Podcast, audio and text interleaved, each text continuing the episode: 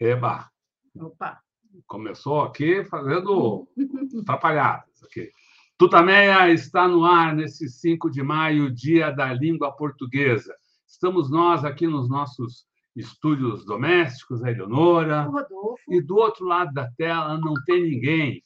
Não tem ninguém neste momento, porque nós vamos apresentar para você hoje a primeira entrevista presencial que fazemos na pandemia. Ela foi gravada, gravamos na, na, na, há alguns dias, a conversa com o jornalista Assis Ângelo. Chegamos na casa dele no horário combinado, Uhum. mas ele ainda tinha trabalho a fazer, então a gente traz para você um pouquinho né, desse de como e onde trabalha o nosso entrevistado deste, desta noite. Meu amigo, minha amiga, vírgula, você sabe quem foi Osório Duque Estrada? Interrogação. Na outra linha. Duque Estrada foi uma personagem muito importante na poesia brasileira. Bom, mesma linha. É dele a letra do hino nacional brasileiro. Bom, na outra linha. O hino nacional foi feito. O hino nacional foi feito, a princípio, vírgula. Não, o hino nacional foi feito, instru- instrumento. O hino nacional foi feito logo depois do grito do grito de Pedro I. Ponto. Mesma linha. Um grito que não existiu. Então, esse é o Assis Ângelo trabalhando a mil. Ele tem um blog, um blog que ele traz questões da cultura brasileira. Ele é um grande conhecedor da cultura popular brasileira e ele está aí trabalhando e nos deu uma entrevista eh, sobre cultura brasileira e sobre o novo trabalho que ele está apresentando, que ele se dedicou aí bastante tempo e que nós vamos falar justamente hoje, que é o dia Dia da língua portuguesa. língua portuguesa, 5 de maio. Então, Vai lá, vai lá, não, pode- continua. Então, então esse, esse 5 de maio, a língua portuguesa, ela ah, tem um quase que um patrono, né? Uhum, que é o nosso querido Luiz Vaz de Camões, autor de, Os- de Os Lusíadas, primeiro livro ah, escrito, segundo consta, primeiro livro escrito ah, em português, e só por, se não fosse por nenhuma das outras razões, e são muitas as razões pelas quais ah, Camões e os Lusíadas são revolucionários, só por essa razão de ter sido es- escrito em português, já seria revolucionário. né? É, foi, foi o desejo, a vontade, a luta de Camões por colocar para o mundo civilizado, culto, né, a, língua, a língua do povo. Até ali só se escrevia latim, então não, não tava, e foi a forma de ah, ah, trazer a língua do povo para o mundo culto. A gente começa esse programa sob a égide aí eh, de Camões, vamos falar muito desse disso do, de, de os Lusíadas e da cultura popular brasileira. Então acho que a gente pode, como eu falei, começa sob a a gente ouvir um, um, um, um trechinho, né, em que a gente tem aí as cenas do Assis Ângelo e os primeiros versinhos de Os Lusíadas. As armas e os barões assinalados que da ocidental praia lusitana, por mares nunca de antes navegados, passaram ainda além da Taprobana. Em perigos e guerras esforçados, mais do que prometia a força humana, e entre gente remota edificaram novo reino que tanto sublimaram. Então, versos de Luiz de Camões, nos Lusíadas. Aliás, o português é considerado a língua de Camões, né, que é um uhum. marco, né, como o Rodolfo falou, um marco é, na, na história dessa língua, que hoje é comemorada. Ela é falada em nove países de maneira oficial, são mais, são mais de 250 milhões de pessoas que falam português, é a quinta língua mais falada no mundo, e, enfim, é, nada melhor do que homenagear a nossa língua falando de Camões. Nessa homenagem que a gente vai faz aqui ao, ao longo dessa entrevista, a gente quer também, antes de, de uhum. seguir, né, convidar, ainda que à distância, o nosso querido Assis Ângelo uh, e todos vocês que já estão aqui com a gente, para a gente fazer uma outra homenagem, uma homenagem que fazemos aqui sempre, sempre uh, em cada um dos nossos programas, para a gente uh, se reunir numa corrente de solidariedade, mandar um grande abraço para os familiares, parentes, amigos, colegas de trabalho, conhecidos das vítimas da Covid no Brasil.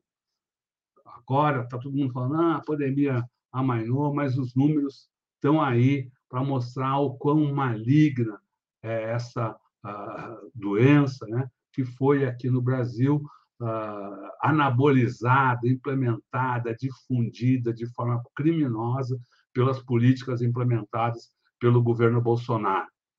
O resultado são esses números que o Conselho Nacional de Secretários de Saúde divulga cada dia e que apresentou há poucos minutos os mais recentes que eu vou colocar aqui na tela.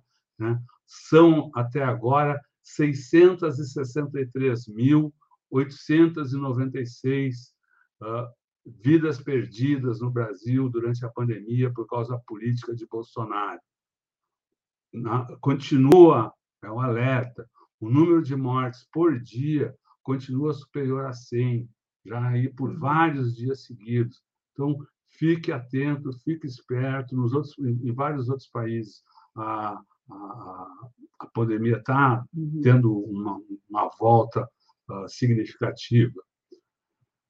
No Brasil, são 30 milhões 524 mil 183 casos confirmados. Especialistas dão conta de que esse número pode ser o dobro, pelo menos. É o resultado, como eu disse, de uma política contra a vida, contra o Brasil. Leonora. Então, Luiz de Camões, que contou essa saga que está nos Lusíadas, inspirou a Cisângelo a recontar essa história épica né, do, é, é, de Camões sob a forma de repente, cordel.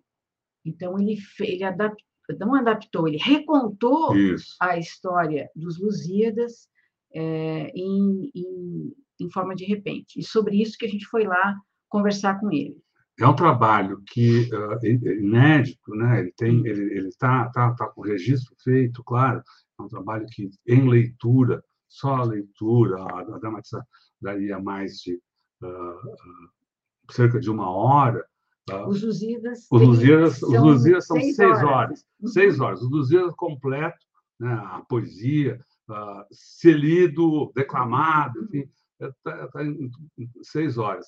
Essa contar a história, uh, falar de viva voz, uh, tem lá uma hora de duração. A gente, isso não, como, como eu falei, está inédito, mas claro que o, o, o Assis Ângelo tem vários registros, inclusive o, o, um, já há um, um, um, registro de um prefácio né, uhum. falado, cantado, uma, uma apresentação.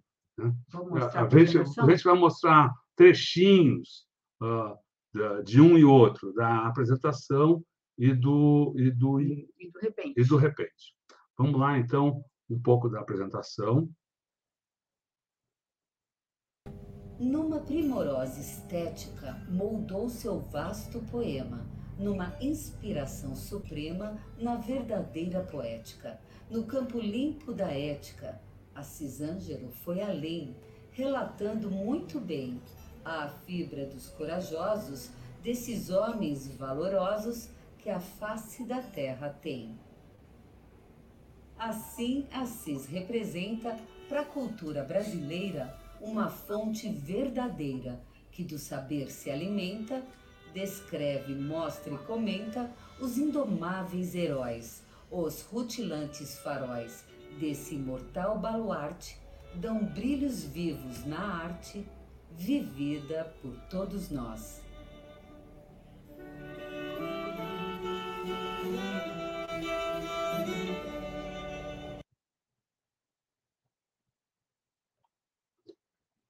Então, uhum. então essa aqui um versinhos do, do, do, prefácio. Vamos mostrar um pouquinho agora um, um pouco mais aqui do, do da poesia do Assis Ângelo que conta a história de os Lusíadas. Em repente. Em repente, vamos lá.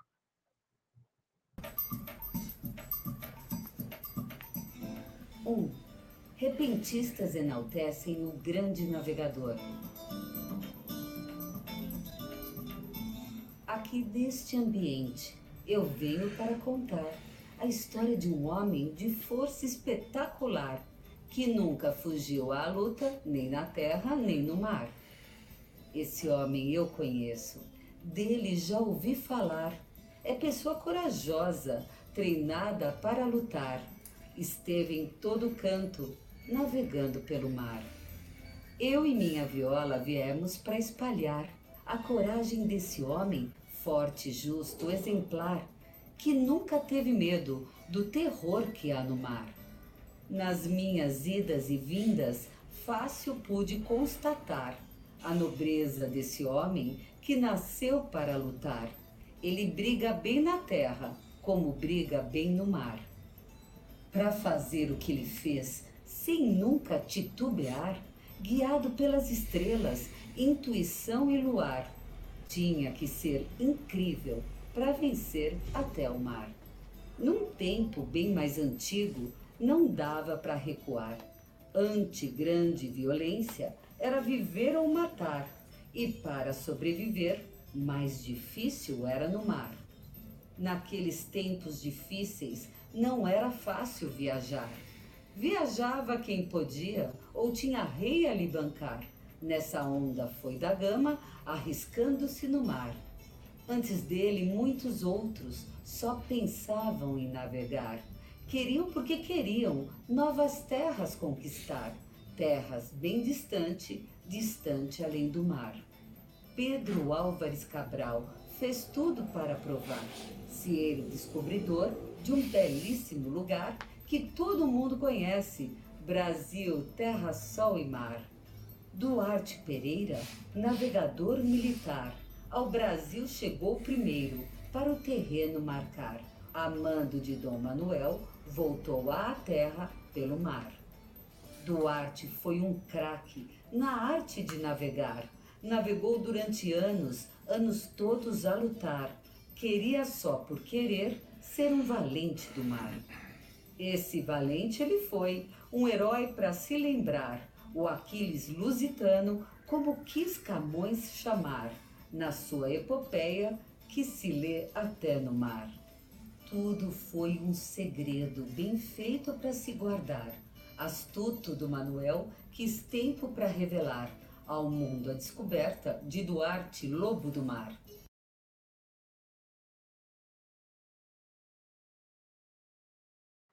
Então, então, essas, essas duas gravações, que foi, eu, a gente está mostrando para vocês quase como aconteceu a entrevista ao vivo. A gente começou a conversa uh, com a Cisanjo ouvindo essas duas gravações aí do prefácio e do início do, do, do poema dele. Então, uh, começamos a entrevista exatamente perguntando para ele o que, que tinha sido o que, que tinha sido ouvido ali, né?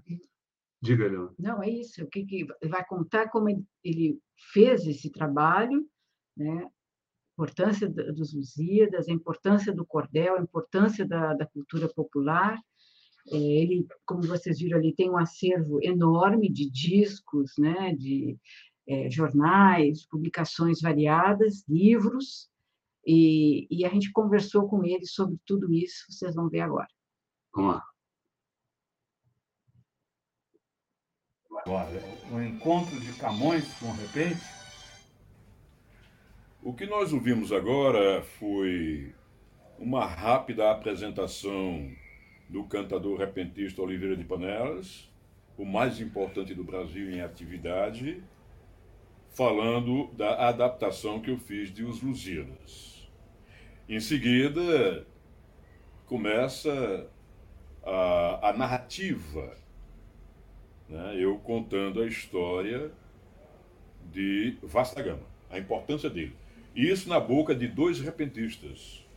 Repentistas não aparecem na obra de Camões. Eu inseri. E os personagens principais de Camões, em Os Lusíadas, eu inseri na fabulosa viagem de Vasco da Gama no mar. É um mote sete sílabas, desenvolvido em cestilhas. São centenas, pouco mais de um milhar de versos que eu fiz na adaptação dos Lusíadas. Para ouvir a narrativa ou a narração dos Lusíadas, nós gastaremos pelo menos por baixo seis horas. Eu resumi tudo isso numa hora, numa hora e pouco. É o que eu quero que vá para o teatro. Tem dançarinas, tem deuses, tem deusas, tem a viagem propriamente dita, de Vasco da Gama e sua pequeníssima frota, formada por quatro embarcações, até a Índia.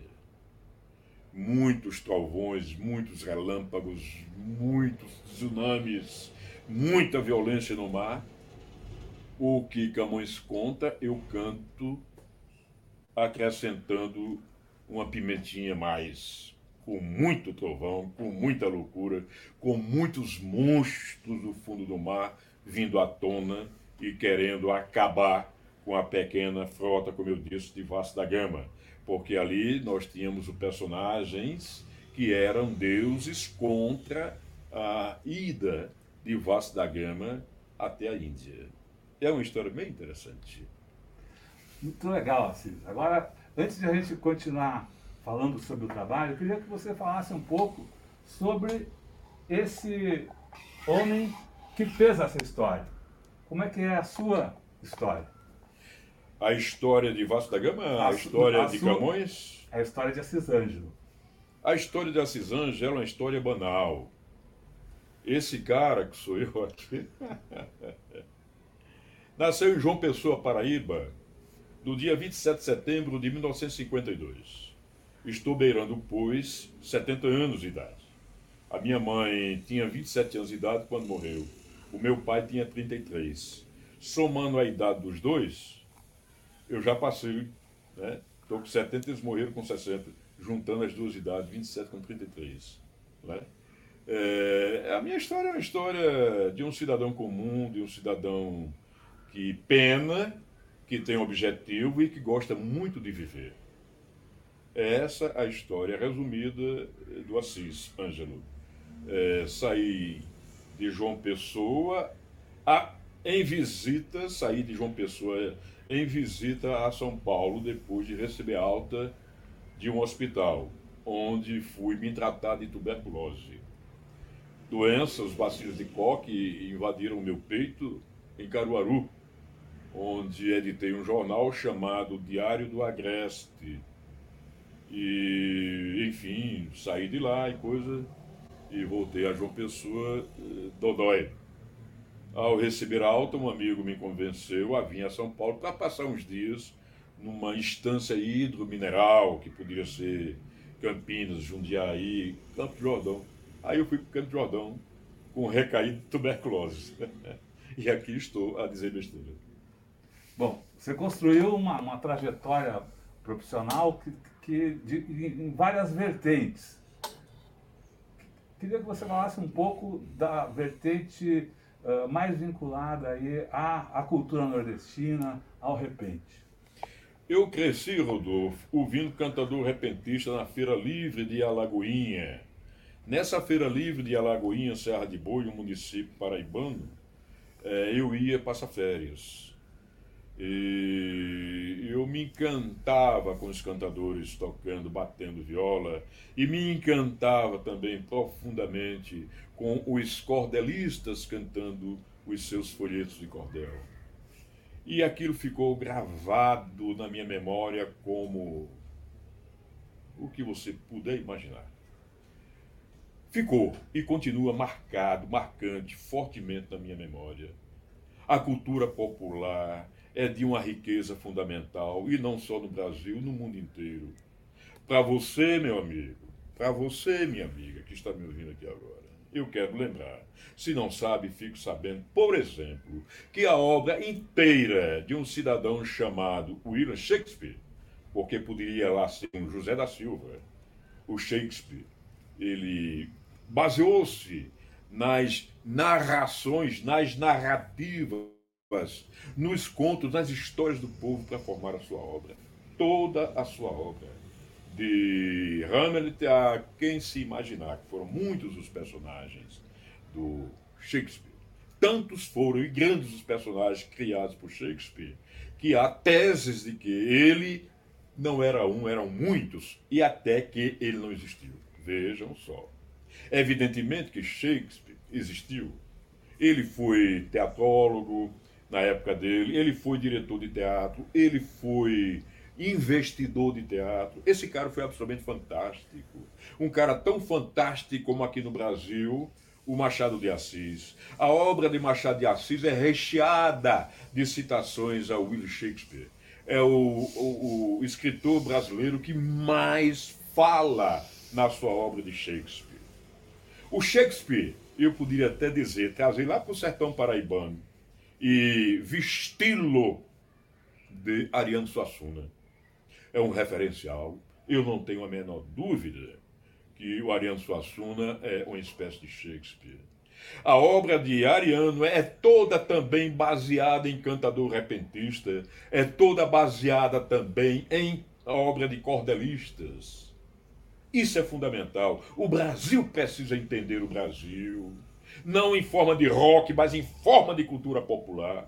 A cultura popular é o DNA do cidadão de qualquer lugar. Agora, o Brasil é de uma riqueza incomum, fenomenal, incrível. O Brasil tem que descobrir o Brasil. É fundamental a cultura popular da cidadania. Quem não conhece o seu país é um pobre diabo. E o cordel?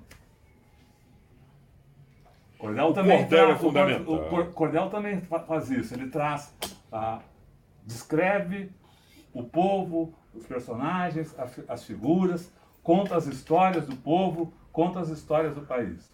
Na literatura de cordel se acha toda a história do Brasil. O nosso personagem criador cordelista mais importante foi o paraibano Leandro Gomes de Barros. Morreu em 1918, escapou da gripe espanhola, mas morreu no mesmo ano em que a gripe espanhola matou um monte de gente, como o novo coronavírus que se transformou na Covid-19, né? Matou um monte de gente, mais de 663 mil brasileiros e brasileiras. Crianças, adolescentes já morreram. Muitos deles à míngua por causa de um presidente safado que não presta, que não liga para o povo, um presidente, um governante que não dá bola ao povo, esse tem que morrer das formas mais feias do mundo, analfabeto. Analfabeto por opção. Você estava falando do cordel. No cordelismo se acha toda a história do Brasil. E repito, não canso de repetir, que Leandro Gomes de Barros foi o mais importante repentista do Brasil. Nasceu em 1865 e morreu em 1918. A sua obra, porém, está viva, e por estar viva a sua obra, o autor também está vivo. Por isso estou citando. E quem não conhecer, tem que procurar conhecer Leandro Gomes de Barros. A cantoria, o repentismo, isso tudo surgiu no Brasil, especialmente lá na Paraíba. Mas o repente é paraibano, o repente é brasileiro, o cordel é brasileiro? Não! Isso é herança de Portugal. Né? É, a donzela Teodora foi um dos primeiríssimos folhetos a chegarem ao Brasil pelas mãos dos portugueses, no começo do século XIX e eu estou falando ali por volta de 1810, 12, e é quando Leandro Gomes de Barros, já no final do século, ele descobre e faz ele a adaptação de A Donzela Teodora. É muito bonito. É a história de uma negra, de uma mulher muito bonita, que é escravizada, é comprada por um grande negociante de Tunis, e ele entra em parafuso e perde a fortuna, mas antes de perder a fortuna, já perdendo, ele desesperado conta para ela o que está acontecendo e a libera, e ela diz: Não, meu senhor, deixe-me ajudá-lo. E aí ela pede que ele a vista com a melhor roupa, que lhe dê os melhores diamantes e etc, etc, porque naquela ocasião o rei ele fez um, uma provocação pública para desafiar quem sabia mais, quem poderia saber mais do que o seu conselho de ministros. E ela diz: Eu vou ganhar esse concurso. E o Senhor, meu Senhor, vai se livrar das suas dívidas. E assim, prometido, assim feito. Nesse folheto, a donzela Teodora, ela destrói, arrasa os sábios, os, os conselheiros do rei e ganha uma fortuna. Ele, no caso, o dono dela, o dono da, da donzela Teodora. É muito bonito. É uma história de escravidão, é história de saber, é história de compreensão, é história muito bonita. É uma história fantástica no sentido lato termo. Assis, como é que você vê a resistência do cordel, do repente, no momento que a gente tem tanta um bombardeio de tantos de tantos lados na cultura popular? Como é que você vê a resistência da cultura popular e do cordel nesse ambiente que existe hoje? Eleonora, eu vou cuspir para cima. Em 1981 e 1982 ou 83 eu provoquei, eu promovi dois grandes concursos de literatura de cordel, de folhetos de cordel em São Paulo. A época, a época eu era era assessor da presidência da Companhia Metropolitana, não sei o que lá, CPTM, e antes do, do metrô de São Paulo, né? E provoquei isso e nós recebemos centenas de concorrentes, né? foi um concurso, foram dois concursos.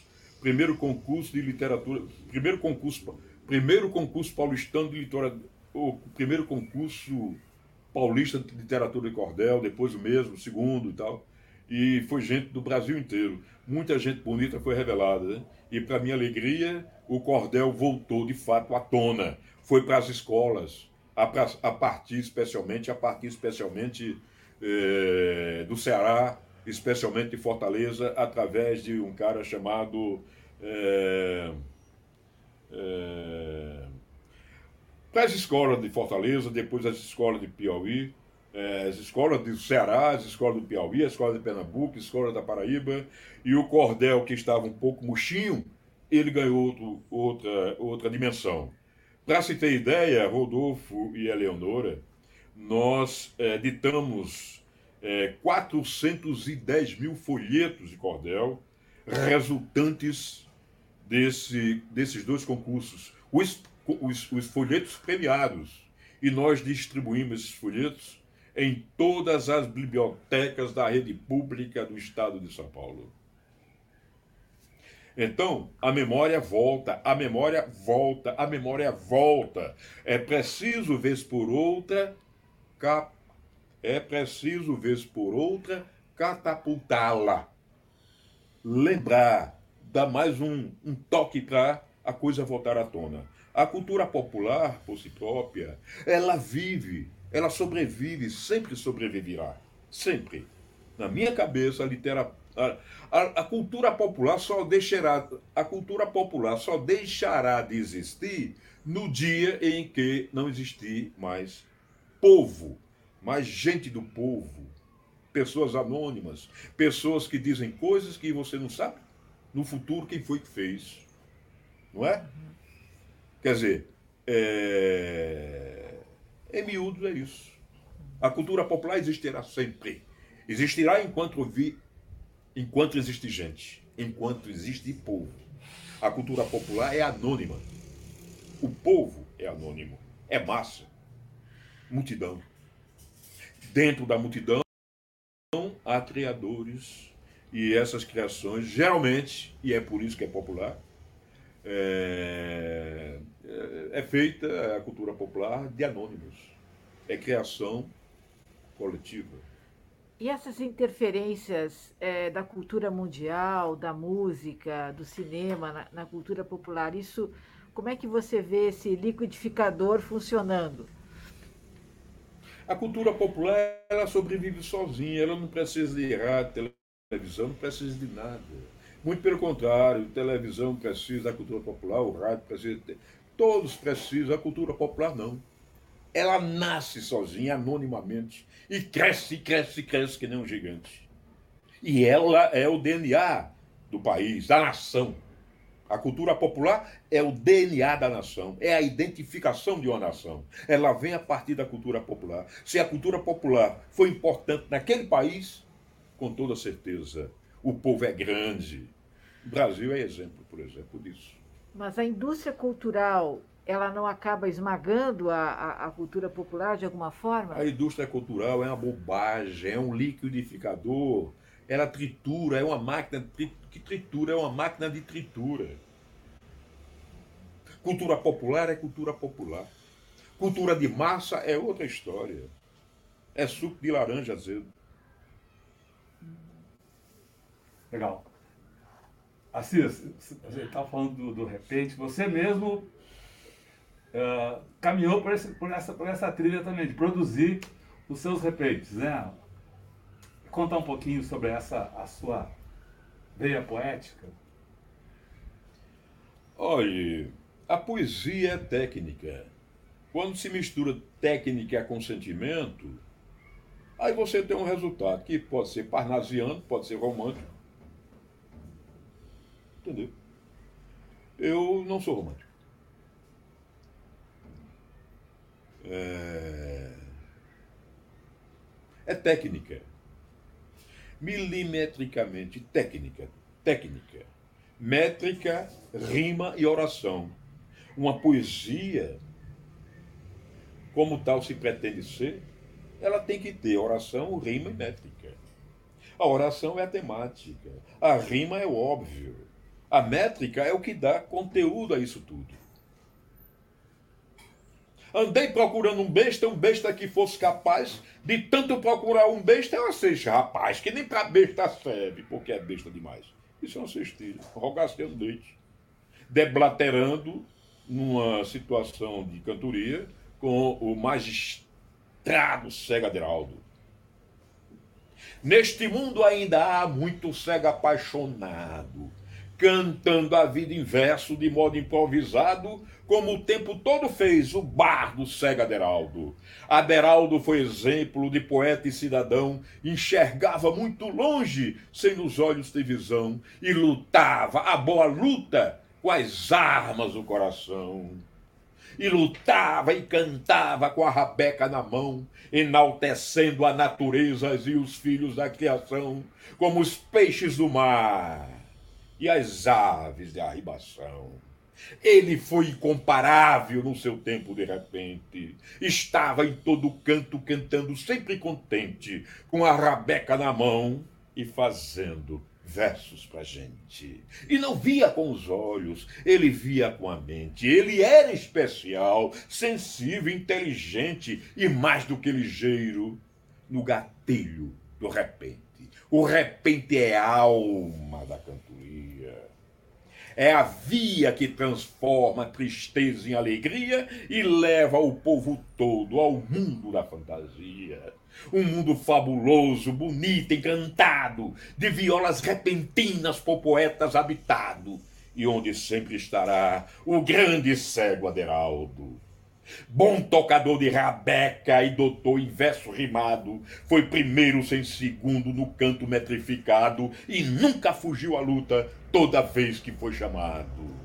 Lutou com Patativa, Sinfrônia, Oliveira, Rogaciano e Pinto e também com Zé Limeira.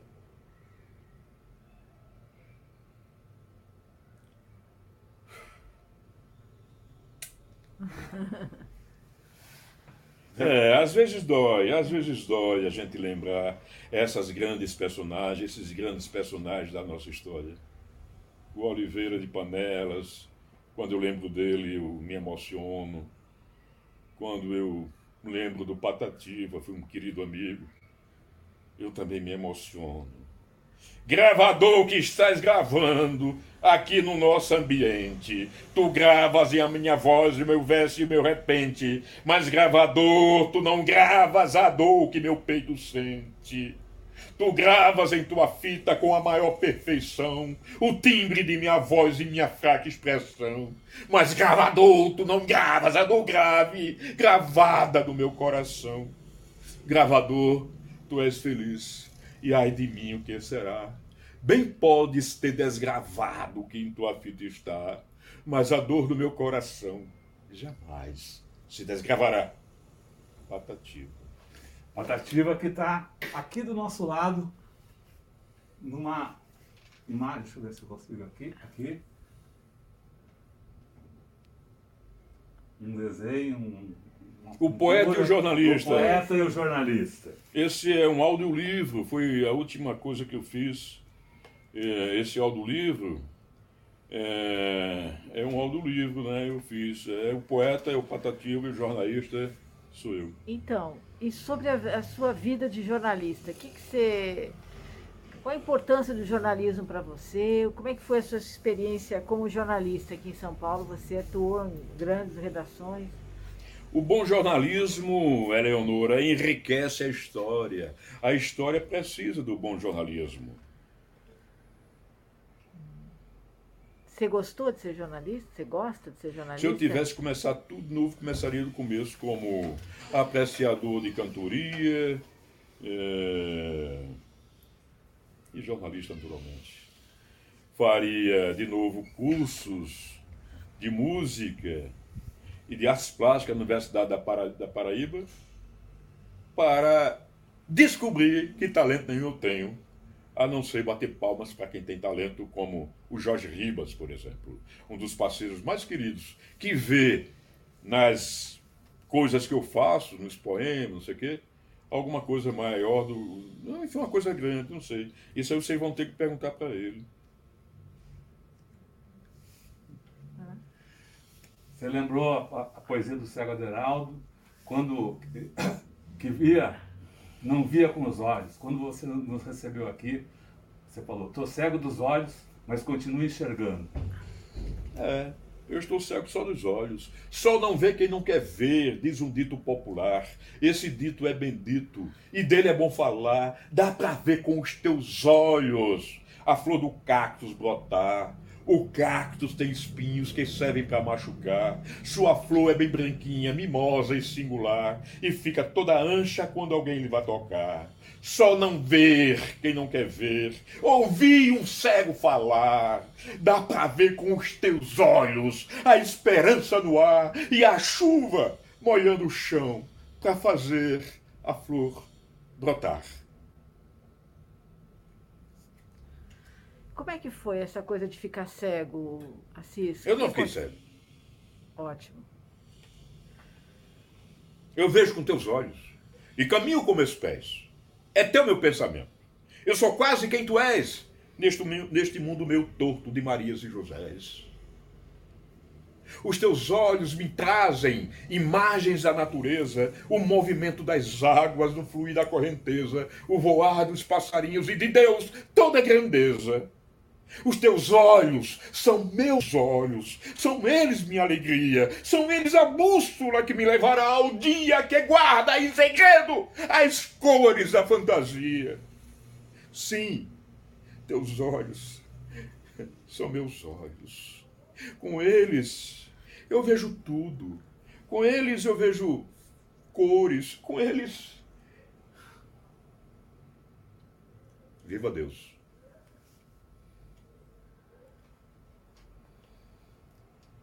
Assim.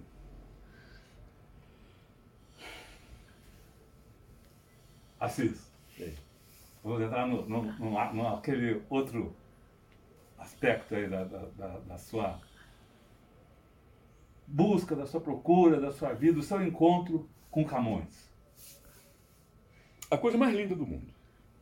Eu conheci Camões, Luiz Vaz de Camões, eu conheci na Paraíba, no meu tempo de internato, meu tempo de escola ser gente. Como uma vez me disse Luiz Gonzaga, né? Você foi estudar para virar gente. Eu não estudei, mas eu queria virar gente. Eu queria virar cartaz. Eu virei cartaz. Isso quem me disse foi Luiz Gonzaga. Está publicado na Folha. Eu... Enfim. É, estudar é fundamental. Ler é fundamental. É necessário, é absolutamente necessário ler. Aprender é fundamental. Eu não consigo entender, Rodolfo, como um homem ou uma mulher tem dois olhos que veem, tem duas pernas para carregar o corpo, tem dois braços para voar e não leem. Eu não consigo entender isso. É fundamental ler. E Camões foi muito grande e continua grande para mim. Eu sei que na história do mundo, nenhum cego fez o que eu fiz, adaptar os Lusíadas. Eu sei, eu sei disso. Eu fiz. E fiz em cestilhas. Do começo ao fim. Então, Camões é vida. Como Sócrates, como Platão.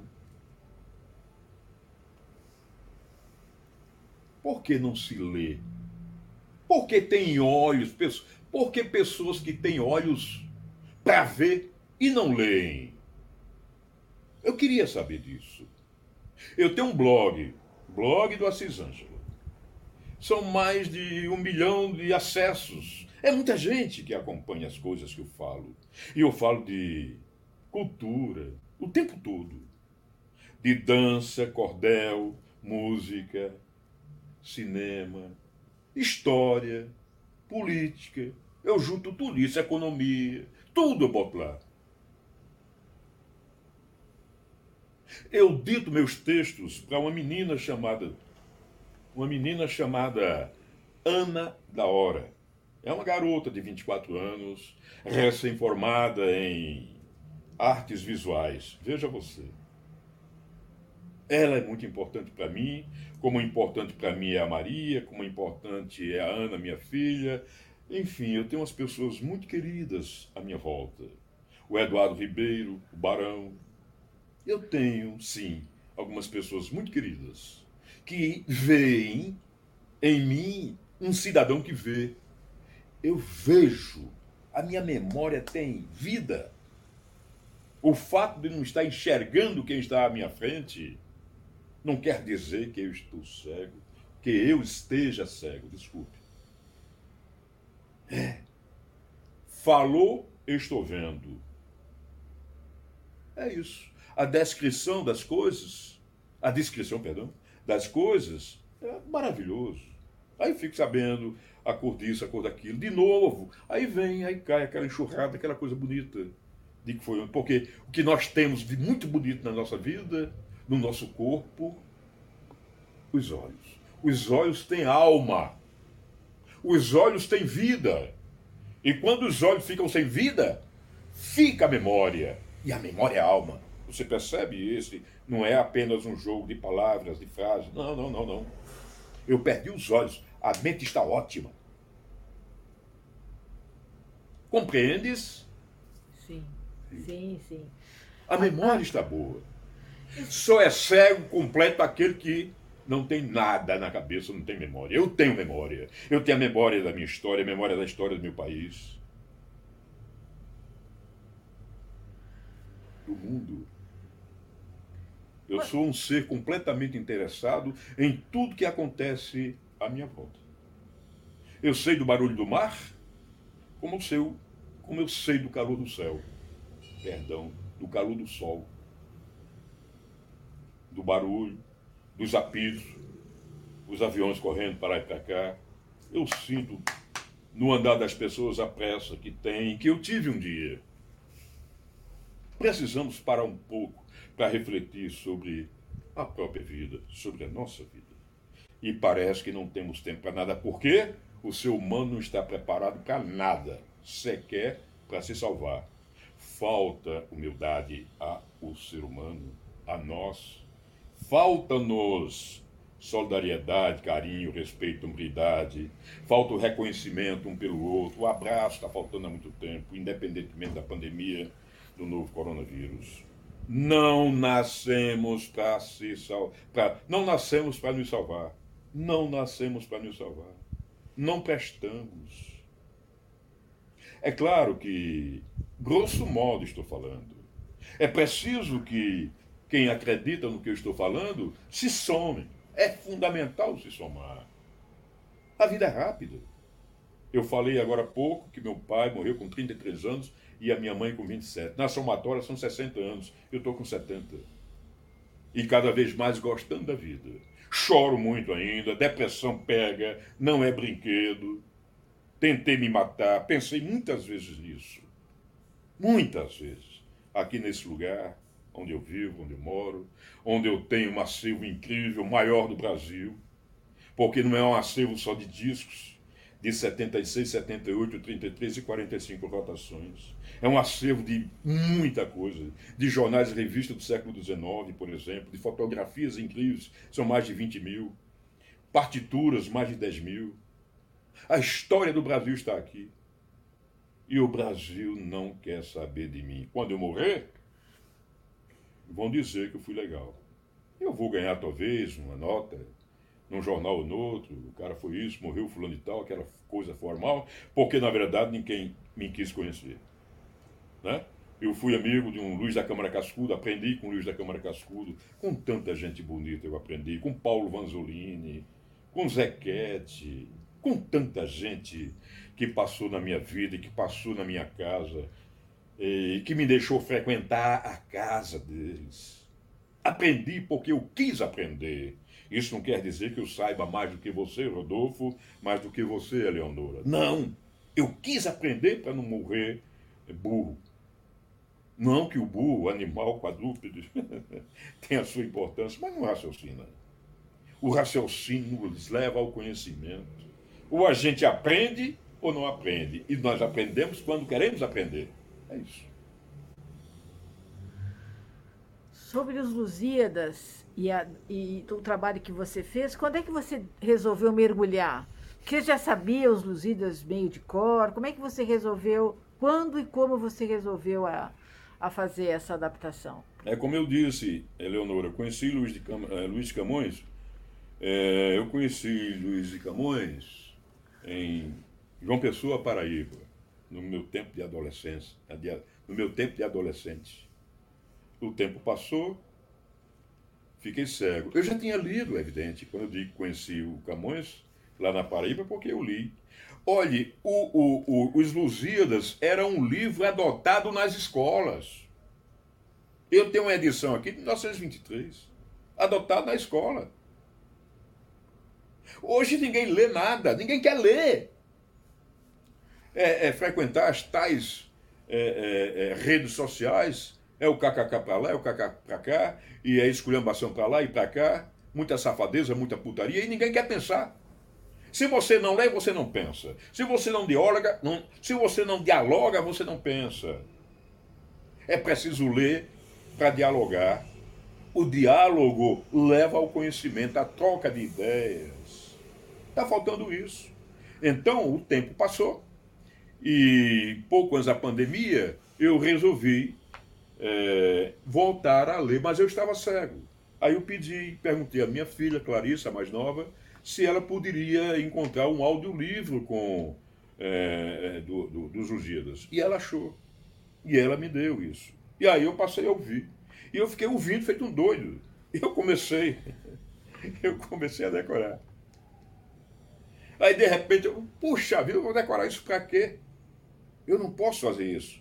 Eu preciso ocupar minha cabeça com outros áudios, outros livros. Pelo menos um livro novo, ou seja, antigo, né? eu ouço por semana. Pelo menos um.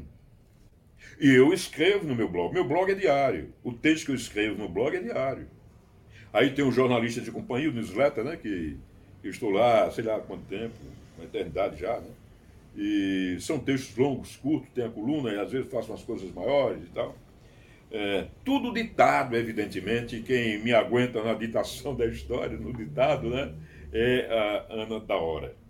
É uma menina, repito, incrível, que tem muita paciência comigo, como tem a minha filha Ana Maria, como tem a Maria, uma, uma amiguinha, uma companheira, pessoa querida, é, e amigos que vão chegando, vão me ouvindo, é, molho o bico com a cachaçinha, com whiskinho, com vinhozinho. Não, vinho eu não sou muito chegado, não. Eu costumo dizer que vinho é para gente rica. Brincadeira. É que quando eu era meninote, eu tomei um pó de vinho e nunca mais quis tomar vinho. Vinho de caju. Levei uma pisa danada da dona Alcina, que era minha avó, que está no céu. Então você ficou o quê? Vários meses trabalhando nessa, nessa elaboração? Como é que. Quanto tempo? Foi antes, antes da, pandemia do coronavírus, né? Eu comecei a, a, a ditar o texto. Esse texto eu, eu dedico para umas 10 ou 12 pessoas, mulheres, basicamente, meninas. Né? Eu cito todas elas, navegantes em primeira hora, né? E então cada uma me aguentava um pedacinho, chegava aqui para me visitar, eu, ah, vem cá, olha isso aqui, aí ia para o computador, você faz, tal, porque eu ia compondo, na minha memória tudo é cabeça, né? Tudo memória, né? Eu vou compondo, vou compondo, né? E hoje mesmo, é bom, hoje mesmo eu fiz um, uma canção, a canção do rádio eu fiz hoje. Vou mostrar daqui a pouco para o Jorge Ribas, né? e como eu fiz o hino para o livro Badaró, como fiz. Né? Então é tudo memória, é tudo mental. Eu vou compondo mentalmente. Faço isso geralmente de madrugada, eu durmo muito pouco, três, quatro horas por noite. E eu fico o resto da noite compondo, não tenho o que fazer. Aí eu fico compondo e tal e coisa. Algumas coisas certas é boazinhas, sabe? E, e, pronto, é desse jeito. E aconteceu com os Lusíadas também. Então, é, cada uma delas, né? A Gabi, a Cristina, a Lúcia, é, é, muita gente. E eu falo de meninas, mulheres, né, porque as mulheres têm mais paciência na vida. Por isso que as mulheres são tão grandes. Elas têm mais sensibilidade. Nós homens somos umas bobagens, metidos demais, né? E eu procuro muitas vezes me colocar na posição de mulher. E quando eu faço isso, eu aprendo mais, curiosamente. Entendeu? E aí. Fiquei... O que você aprendeu?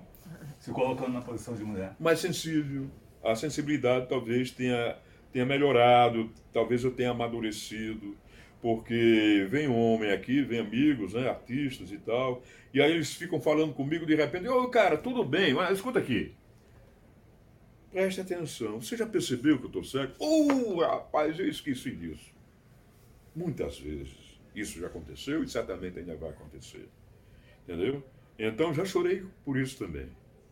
Tá certo? Eu virei um um cara muito, muito, muito sentimental, muito. Porque eu penso muito, né? eu reflito muito, eu questiono a mim muito. E quando eu questiono a mim, também eu estou questionando o mundo, o meio em que vivo.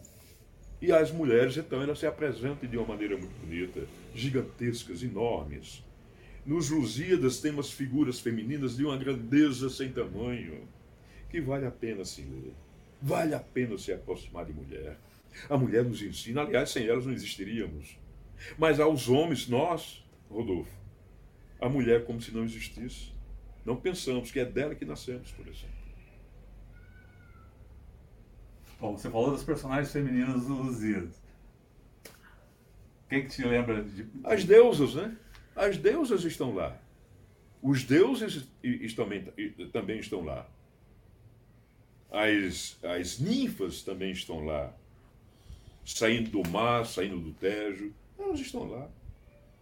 Estão se divertindo, brincando e fazendo o que toda mulher faz. O que ela quer. Ela quer quem ela quer. Aquela história de que o homem conquista a mulher, ô meu, baixa a bola. Não é assim. A mulher nos tem. Ela sabe o que quer. Nós acreditamos que somos nós os vencedores, grandões, Leia, leiam os Lusíadas. Mas os Lusíadas não é exatamente isso, é, é louvar os, os heróis, os vencedores, os grandões? De certo modo, sim. Mas estão as deusas lá, levantando a bola dos navegadores, dos marinheiros. Está lá a Ilha dos Amores. Há na Ilha dos Amores mitos e lendas no ar, figuras encantadas dançando à luz do luar, enquanto o vento canta antigas cantigas do mar. Esse é um trecho, esse é um, uma estrofe que eu abro, acho que é o terceiro canto, terceiro ou quarto canto, não recordo direito mais, porque tirei da minha memória aquela história de guardar tudo que eu. Que eu, eu, eu, vou, eu vou guardar uma hora de texto, mil não sei quantos versos, para quem? Não é melhor eu deletar, já deletei aqui um pouco, e fazer outras coisas. Mas estão lá as ninfas do mar, do Tejo, né, Portugal. Eu conheci, inclusive, fui para lá, e fui para Portugal. Umas histórias. Quando fui para Portugal, estava na minha memória que terra é essa. E aí foi quando veio a vontade de adaptar os Lusíadas. E eu terminei ao fim da pandemia, porque a pandemia praticamente está no fim. Tomei as quatro vacinas e sou louco por doses, né? Todas as doses. Você também é compôs sobre a, a pandemia, né? Sim, eu, eu publiquei quatro ou cinco folhetos de cordel, né? Falando de, da pandemia. É, mas foi ali uma provocação, né? Porque o Brasil tem cerca de 3 mil cordelistas, né? E eles não fizeram, eu resolvi fazer. Então, no dia em que a Organização Mundial da Saúde decretou pandemia, eu estava escrevendo já o folheto de cordel. Entendeu? E está, dá para achar todos eles no é, é, institutomemoriabrasil.com.br. É uma página que nós temos e, e lá está, o, lá estão, e lá estão os folhetos ao alcance de quem gosta de leitura, de poesia, de cordel, de Brasil. Bom, você lembra de declamar um, um, um trechinho de algum dos cordéis? Dos? Não, já esqueci. Eu fiz depois até um. É,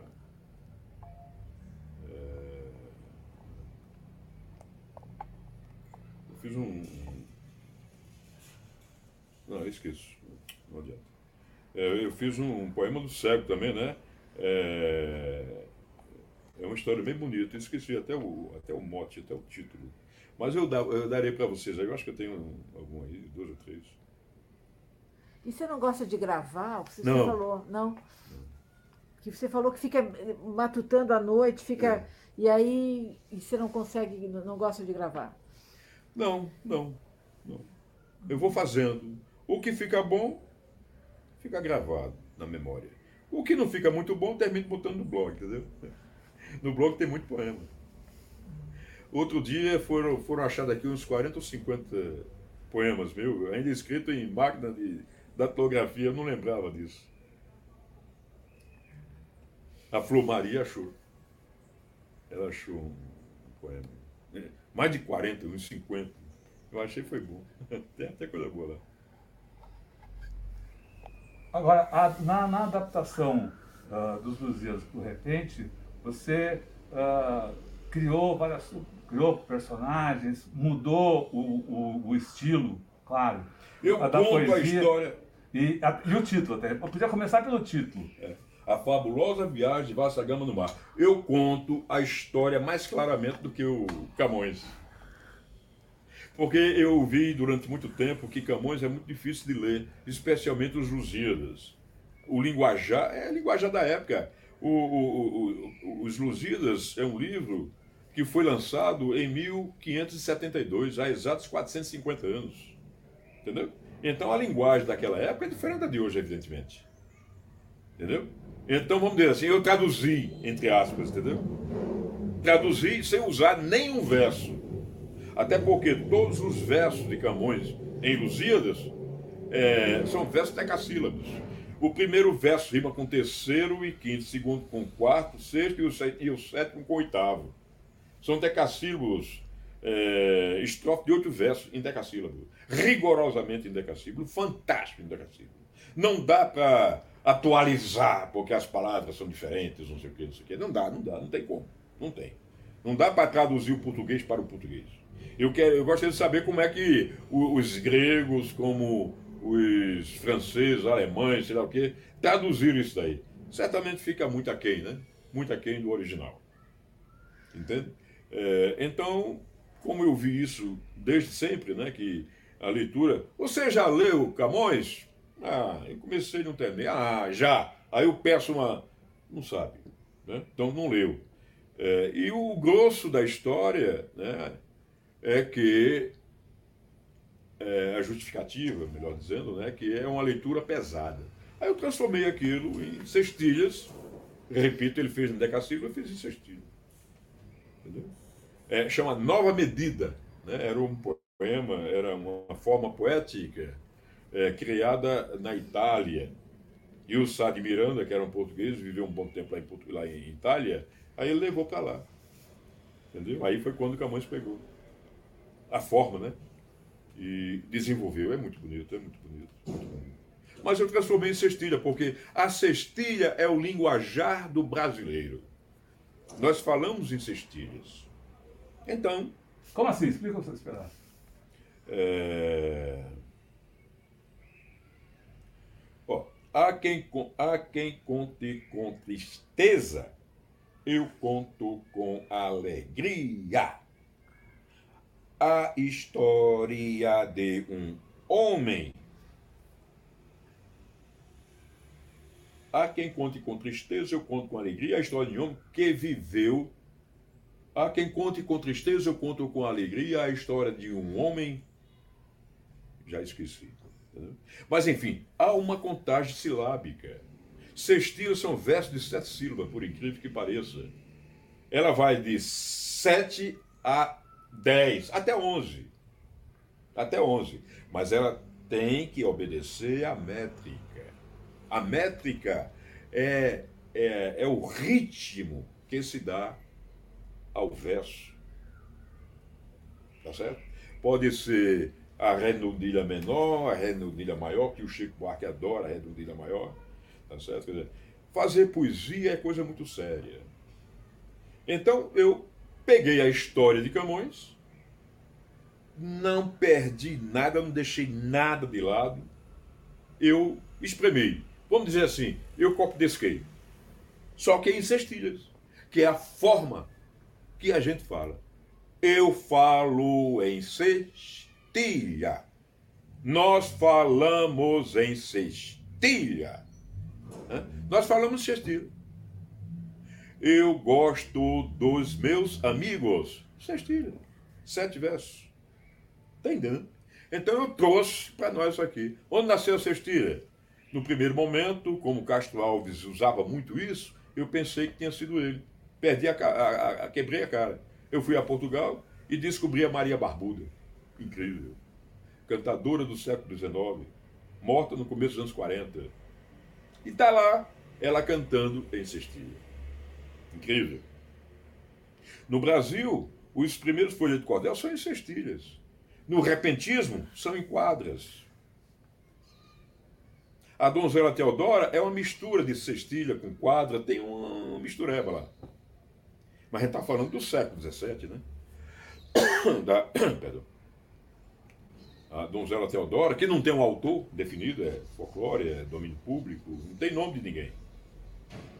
O Leandro Gomes de Barros botou o nome dele, ele fez uma adaptação à, à Donzela Teodora.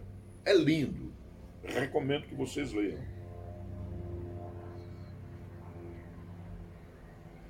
Assis, o, os Lusíadas são formação de Portugal, marco do português, é um marco de Portugal é, sei lá, como Ilíada, enfim, é um marco na, na, na história da humanidade. É, a gente tem no Brasil algo com essa história tão diferente que a gente tem de Portugal, mas a gente tem algo que se assemelha ou que tem essa estatura dos Lusíadas. Como é que você vê a nossa produção nesse patamar, se a gente pensar nesse patamar mais universal? O que, que se diria da cultura brasileira vis-à-vis os, os, Lusíadas? Os Lusíadas chegou no Brasil, né? É, no século, século XIX, né?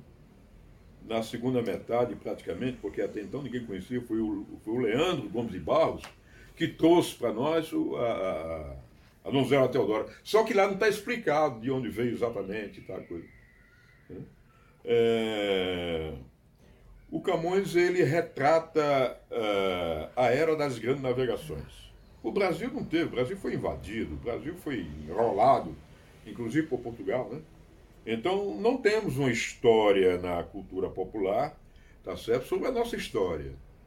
Uh, a história do Brasil é muito fragmentada. Nós tivemos grandes guerras, né? A Guerra dos Guararapes, a, a, a, a Guerra eh, de 1817, lá em, lá em Pernambuco, a Guerra, a Guerra Pernambucana. Nós tivemos muitas revoltas e guerras, né?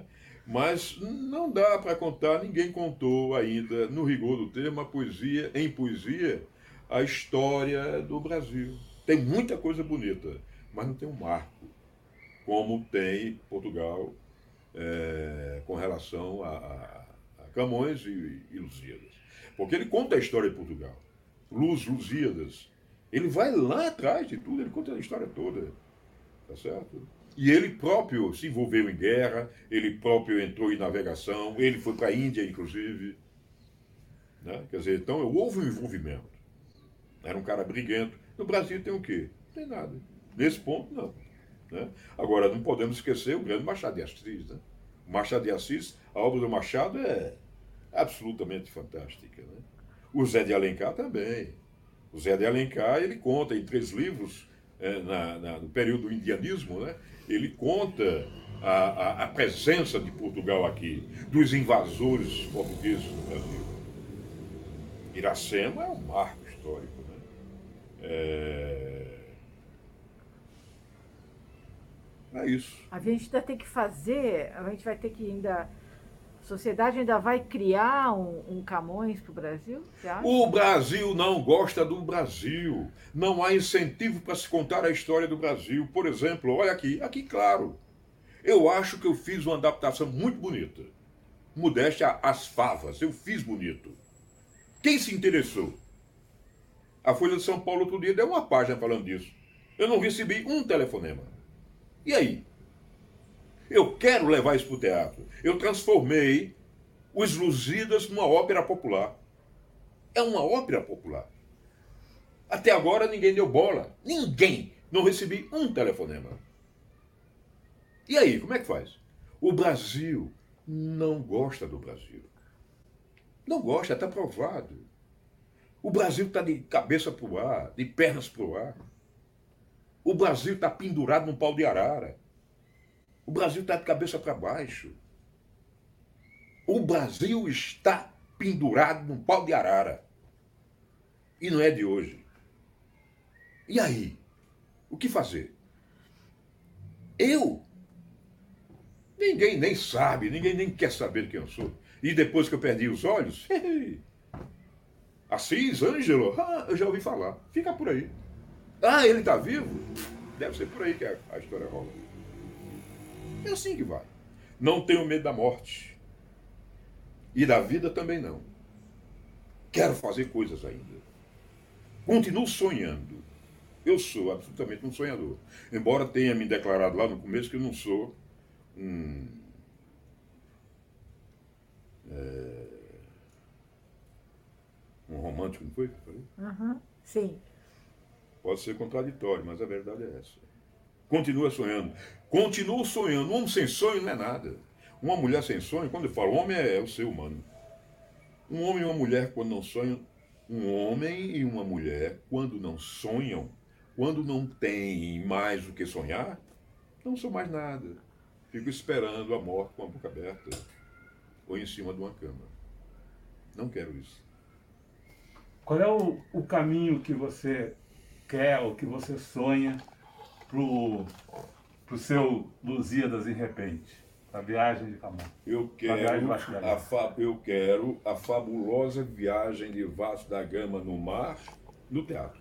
E num livro bem bonito, para distribuir para as escolas do Brasil.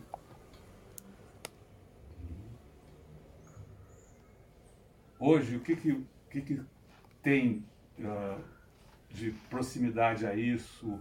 O que, que tem de publicado? O que, que as pessoas já podem uh, conhecer desse trabalho? Nada, ninguém me procurou para nada. Não tem, tem estrofes publicadas? Não, vou publicar aonde? Onde é que eu vou publicar a fabulosa viagem de Vasco da Gama no mar? Eu quero um livro bem bonito. Eu quero publicar. Aonde eu vou publicar? No jornal? Ninguém quer. Jornal, o jornal, no jornal hoje não há suplemento literário, por exemplo. Que jornal vai publicar esse trabalho, essa obra? Entendeu? Quem? Eu quero bonito. Flores em vida. Isso mesmo. E o que, que você está pensando do Brasil hoje? Você está falando muita coisa, é, enfim, uma realidade muito triste aí para o Brasil. Nós estamos num momento, acho que muito terrível da nossa história. Como é que você vê a gente saindo desse buraco? Você está pensando que essa fase vai passar? O que, que você está vendo sobre o Brasil de hoje? Eu fui um dos fundadores do Partido dos Trabalhadores. Tive muitas histórias com muita gente do PT, inclusive o Lula. Está no meu blog, blog do Assis Ângelo. A minha história está aberta, livre, tá? Quem quiser veja e quem tiver dúvida me pergunte. É... Estamos mergulhados numa aventura. Muita gente votou é, no cara que está aí hoje, na presidência da República, decepcionado com o comportamento do Partido dos Trabalhadores. E, infelizmente, é possível que aconteça a reeleição de quem aí está. Porque, cego que sou, vejo que o Lula está trilhando um caminho que não é o que o brasileiro mais uma vez quer. Se na última eleição o brasileiro elegeu o cara que aí está, por decepção do PT, pode acontecer de novo, só que certamente vai haver muito voto, muita gente que não vai votar. Vai haver um, sabe? E o cara pode ganhar de novo. A esquerda não se entende, a direita se articula. Que consequência que o Brasil pode ter uma vitória de Bolsonaro? O, o buraco vai cada vez se aprofundando. A reeleição possível desse cara aí pode levar o Brasil a, a uma profundidade desconhecida do poço. O poço não tem fim com o que aí está. É uma quebradeira, o Brasil está quebrado, o Brasil está lascado, o povo brasileiro está sofrendo. A inflação está na lua e vai subir muito mais ainda. Depois da lua deve ter outros, outros caminhos lá, né? além da lua. Né? O universo é, é um caminho que ninguém sabe, os cientistas não descobriram ainda. Né? É infinito. Tanto para cima quanto para baixo. Portanto, o pulso é bem fundo. E a cultura nesse momento? Você a acha? cultura, ela vive sozinha, a cultura popular. Ela vive sozinha. Ninguém acaba com ela. Só quando o povo deixar de existir. Não é? É, agora não temos o Ministério de Cultura, da Cultura, que é, é um, seria, foi um organismo interessante, criado no governo Sarney, inclusive, né? É... Celso Furtado foi o primeiro-ministro?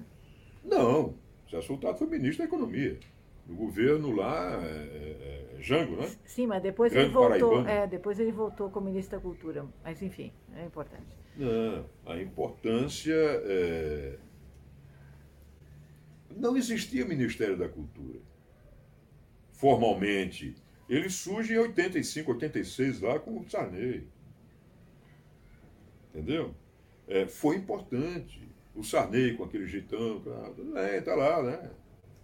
É, mas ele fez certamente muito menos mal ao Brasil do que o cara que aí está.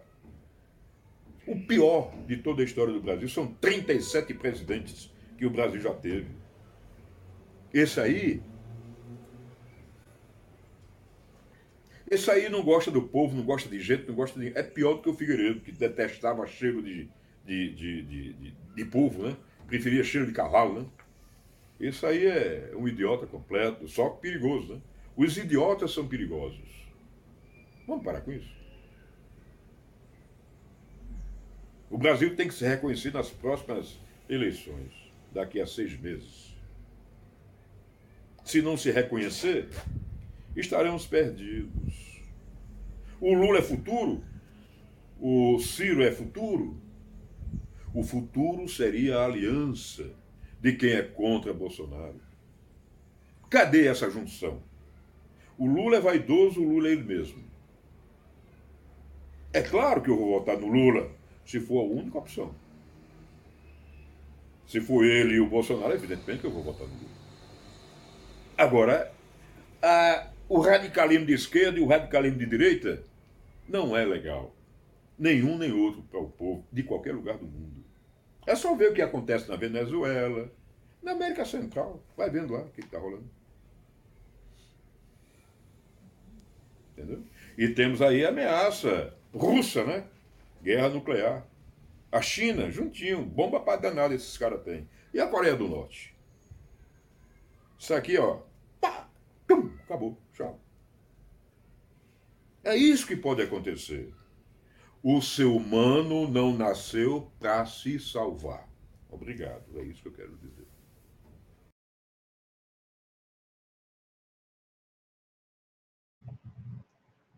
Então, essa foi a entrevista, basicamente a entrevista que a gente fez com ele, ainda tem um pedacinho no final, então, uma, assim, um passeio pela história, pela cultura popular e sobre essa obra que ele escreveu, é, inspirado, recontando a saga é, dos Lusíadas, é, de Luiz de Camões, que é uma obra fundadora né, da cultura portuguesa, da língua portuguesa e que está completando 450 anos.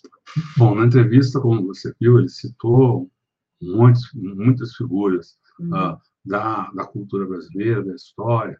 Uh, imagino que uh, você conheça a maioria deles, talvez um menos conhecido, uhum. do presente, né? uhum. né? mas que tem um grande trabalho na, na, cultura popular, é o maestro Jorge Ribas, que ele até uhum. cita, está ah, aqui com, com, a gente. Pois a gente conversou com, com o Jorge Ribas e, mostramos num programa ontem, uma das edições do programa Viva Voz, músicas uh, produzidas em conjunto por essa, por essa dupla aí, o, o Assis Ângelo e o Jorge Ribas. Você pode uh, buscar é, essas, essa, essa apresentação aí na, na aqui no, no, no, canal, né? Na, na, na, lista, na playlist uh, do Viva Voz. Bom, queria dizer que essa entrevista com o, o Assis Ângelo você pode revê-la em todos os canais Tutameia. Busque por Tutameia TV você vai nos encontrar nos vários plataformas de podcast, no Twitter, no Facebook, no YouTube. Aqui no YouTube, não deixe de se inscrever no nosso canal e clicar na sinetinha para receber avisos de novos vídeos. Existe também o site Tutameia, que ancora todo o nosso trabalho. O endereço é tutameia.jor.br. E agora, antes da despedida, do boa noite aqui, eu queria, a gente traz de novo a palavra do Assis Ângelo, o que, o que a gente solicitou, que ele mandasse, então, a sua mensagem para você que está aí nos acompanhando. Deixa eu ver se eu acerto aqui de novo. Até agora tá, do ponto de vista técnico está funcionando, né? Vamos ver aqui. A gente vai mostrar aqui a conclusão da entrevista, né? que está aqui. Vamos lá. Vem cá. Vem cá, meu amigo. Vem cá, minha amiga. Vem cá. Ó, oh, presta atenção. Ou você, meu amigo, ou você, minha amiga, toma vergonha na cara e aprende a gostar do Brasil. Ou você e você não terão. Ou você e você não terão caminho. Não teremos caminho. Vamos gostar mais do Brasil? Vamos escolher melhor os nossos governantes na esfera municipal, estadual, federal? Hum? Agora vem, ó, eleição para deputado estadual, federal, senador, governador, presidente. Ó, cinco cargos, cinco posições extremamente importantes. Vamos escolher melhor os nossos governantes. Vamos passar limpo o Brasil, de verdade. O Brasil é muito bonito, é muito forte, é grande, é grande demais. Nós somos grandes. Pensa nisso. Um beijo de um cego que vê com a memória. Um beijo de um cego que vê com a memória. É isso. História, um pouco da história desse grande jornalista Cisanjo, da sua grande produção e dessa uh, esperança que ele está construindo, né? construiu e tá, agora vai trabalhar para que chegue a um grande público a, a história contada por Luiz Vaz de Camões nos Lusíadas, recontada em forma de cordel. Boa noite, pessoal. Até outra hora, visite o site do Tamé, se inscreva no Tamé TV. Tchau, tchau.